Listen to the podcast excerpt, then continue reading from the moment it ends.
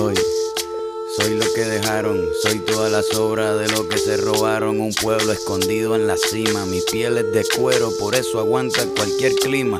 Soy una fábrica de humo, mano de obra campesina para tu consumo. Frente de frío en el medio del verano, el amor en los tiempos del cólera, mi hermano. El sol que nace y el día que muere, con los mejores atardeceres. Soy el desarrollo en carne viva, un discurso político sin saliva. Las caras más bonitas que he conocido, soy la fotografía de un desaparecido, la sangre dentro de tus venas. Soy un pedazo de tierra que vale la pena una canasta con frijoles. Soy Maradona contra Inglaterra, anotándote dos goles. Soy lo que sostiene mi bandera, la espina dorsal del planeta en mis cordilleras. Soy lo que me enseñó mi padre, el que no quiere a su patria, no quiere a su madre. Soy América Latina, un pueblo sin pierna pero que camina. Oye. Actualmente en Colombia nos encontramos en un paro nacional que fue iniciado el 28 de abril del 2021 por una serie de manifestaciones desencadenadas por el anuncio del proyecto de reforma tributaria propuesto por el gobierno de Iván Duque, realizadas inicialmente con el objetivo de lograr la eliminación de esta propuesta, pero también oponerse al proyecto de reforma a la salud. Estas demandas fueron acentuadas por el uso desproporcionado de la fuerza por parte de las autoridades, lo cual para la fecha ya lleva más de 50 personas asesinadas. Esta coyuntura también ha servido para retomar solicitudes denunciadas en años anteriores durante el paro nacional del 2019 y el 2020. Lo que queremos poner en evidencia es que hay unas violencias estructurales de fondo que esta coyuntura ha permitido plasmar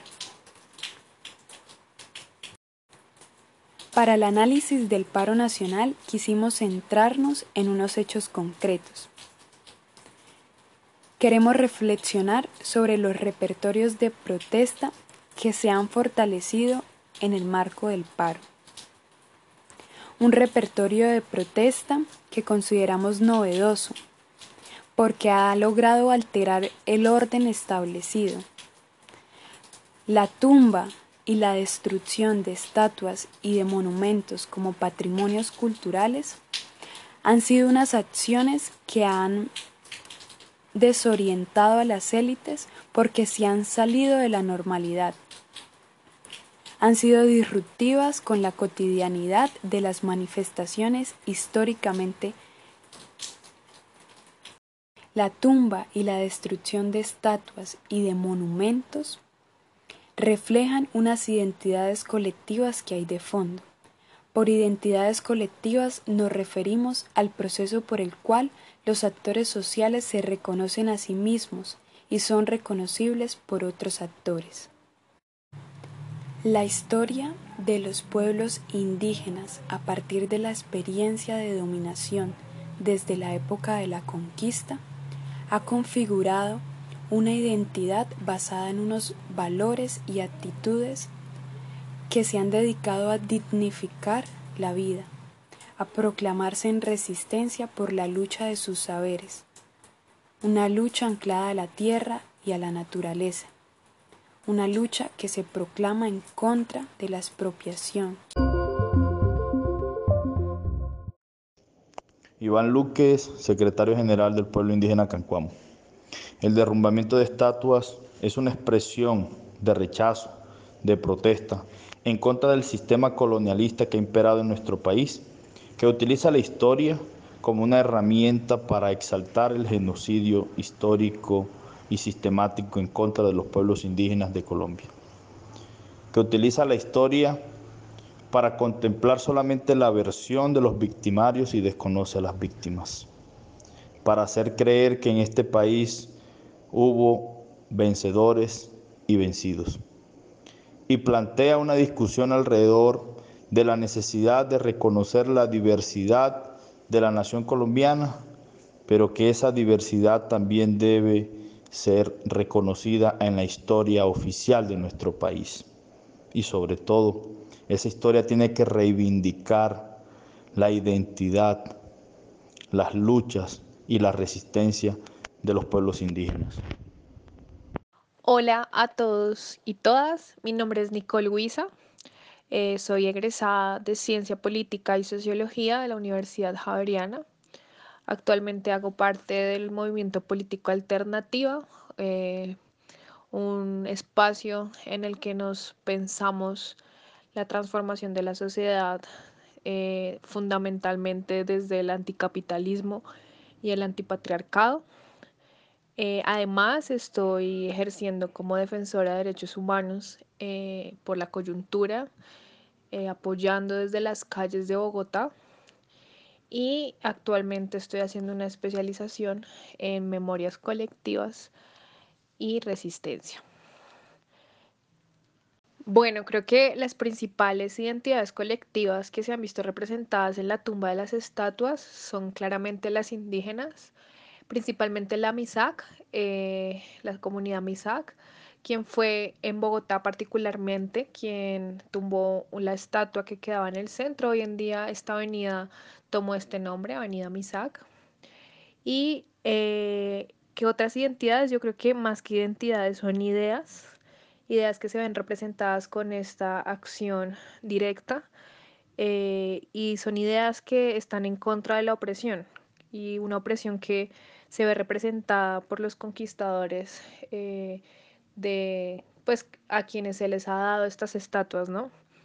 Creo que quienes nos sentimos representados eh, de alguna u otra manera consideramos que estas acciones son una lucha constante para eh, eliminar la hegemonía de esta historia contada institucionalmente, la historia de quienes son vencedores y vencedoras, de quienes han sido opresores y opresoras, y que de alguna manera esta disputa constante de las memorias, y en este caso eh, el hecho particular de tumbar una estatua de alguna u otra manera reescribe la memoria colectiva, algo particular que creo que es importante poner de manifiesto es que sería interesante que estas estatuas empezaran a contar también una historia institucional. ¿En qué sentido? Eh, ya que fueron tumbadas del lugar en donde se les había puesto, digamos, principalmente llevarlas a un museo, llevarlas a algún otro lugar en donde cuente la historia de que fueron tumbadas. Porque creo que esto simbólicamente significa bastante, pero que de alguna u otra manera tiene que seguir reescribiendo la historia, no solamente de las calles y la contramemoria que llamamos, sino también esta historia institucional y nacional de nuestro país. En el marco del paro nacional hemos visto cómo las redes han afectado la participación en la acción colectiva y también han aumentado la participación de las, de las personas en, en las manifestaciones, en grupos y en la misma acción colectiva. Sentimientos como el compañerismo, la, la solidaridad y digamos comunes interpretaciones y visiones del mundo permiten que la acción colectiva se fortalezca y se puedan forjar nuevos vínculos entre los individuos. Las personas no suelen unirse a organizaciones, acciones o a grupos con los cuales no se sientan representados o sean con estos incompatibles. El contexto de las personas y la construcción que han hecho alrededor de su vida, de sus pensamientos, de su ideología, permite que esto influya eh, dentro de la creación de las mismas redes. Y digamos los individuos no crean conexiones solamente a través de afiliaciones organizativas, sino también a través de diferentes hechos y participación en actividades sociales, culturales, los pueblos indígenas en un ejercicio colectivo que denominamos Minga, nos juntamos para cuestionar a las élites que tradicionalmente han gobernado este país, que han administrado el poder para proteger sus intereses económicos y políticos y que han sumido a nuestro país en los altos índices de pobreza, de miseria, de exclusión, de desigualdad en la que se encuentra.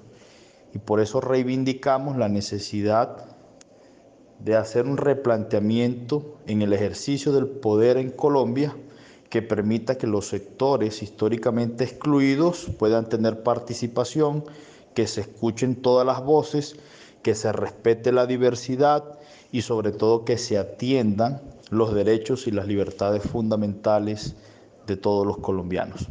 En últimas, que no se gobierne para unos pocos, sino que se atiendan las necesidades básicas de todos los colombianos y se brinden unas mínimas garantías para la vida, para la dignidad, para la libertad y para la realización del ser humano frente a sus proyectos de vida.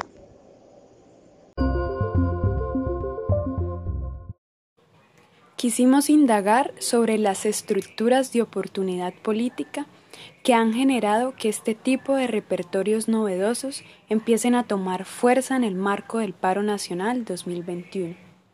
Aquellas señales dentro del sistema político que han incentivado la acción colectiva de los pueblos indígenas. En ese sentido, encontramos que dentro de la coyuntura hay unas aliadas potenciales que han fortalecido este tipo de protestas. Los movimientos feministas se han sumado para denunciar y visibilizar sus exigencias frente a una memoria histórica que también conmemora a feminicidas. Escuchando a nuestras entrevistadas, entonces podemos cuestionar aquellos debates frente a las estructuras de oportunidad política, si éstas se abren desde el campo institucional o son más bien los actores sociales, las acciones colectivas y los movimientos de base quienes generan los cambios y las transformaciones de abajo hacia arriba para presionar al sistema.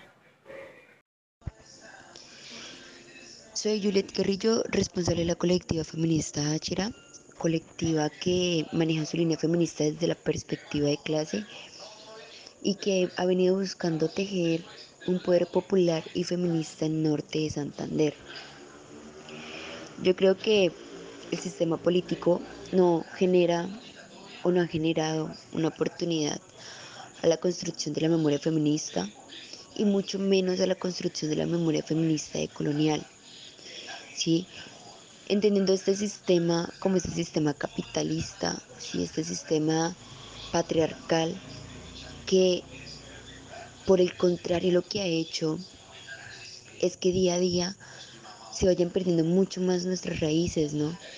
Que se influya mucho más en el tema de producir, generando esta opresión precisamente pues al compañero obrero y pues a nosotras como mujeres doblemente, ¿sí? Considero que la memoria feminista y decolonial están tomando fuerza en este contexto porque precisamente están mostrando la posibilidad de crear al margen del Estado. Entonces, son prácticas que no disputan el poder, sino construyen eh, desde la gente y con la gente, ¿no? Creo que lo importante de estas memorias es mostrar el valor de lo local en el contexto global, pero además de esto, reconocer las políticas de miedo del Estado y desde allí accionar, ¿no? De manera, pues, digámoslo, contrahegemónica. Creo que lo importante de la memoria feminista y de colonial es que sitúan, historicen y contextualizan las víctimas y las violencias. Entonces no hablan por fuera de las situaciones que acontecen, sino que las habitan constantemente. Además, creo que es muy importante resaltar esta mirada interseccional frente a las violencias que se plantean no solamente en la construcción de memoria, sino en los mismos repertorios de acción, ¿no? Creo que se reconocen otras prácticas, otras maneras de demostrar molestia, de, de construir historia y de disputar la historia, la historia que llamamos institucional, con la que se construye día a día en las calles.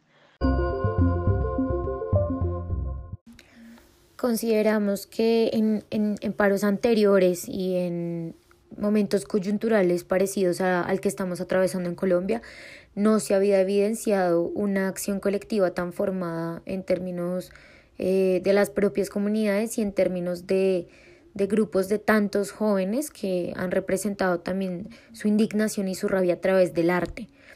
Creemos que los grupos artísticos también han aumentado su participación porque anteriormente en pues en diferentes momentos y contextos, los, los movimientos y las acciones colectivas que más evidenciaban era de pronto las, pues las organizaciones estudiantiles, las organizaciones de, pues de la nacional, de la distrital, pero consideramos que ahora la participación es mucho más grande, es mucho más masiva. Eh, y nada, estas construcciones se han dado eh, gracias a que la gente comparte un mismo interés, un mismo sentir, que es el sentir de indignación, de rabia, de dolor por todo lo que ha pasado en Colombia, por las muertes, por las desapariciones. Entonces esto nos parece demasiado importante eh, y nada, vale la pena resaltarlo. Colombia, tierra querida, ya no es de fe y anemonía. Al pueblo lo están matando, himno de injusticia y agonía.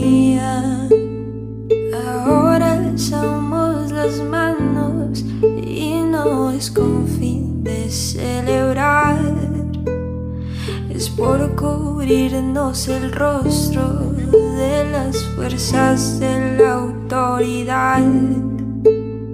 Por fin que abrimos los ojos, llegamos a casa sin uno de ellos.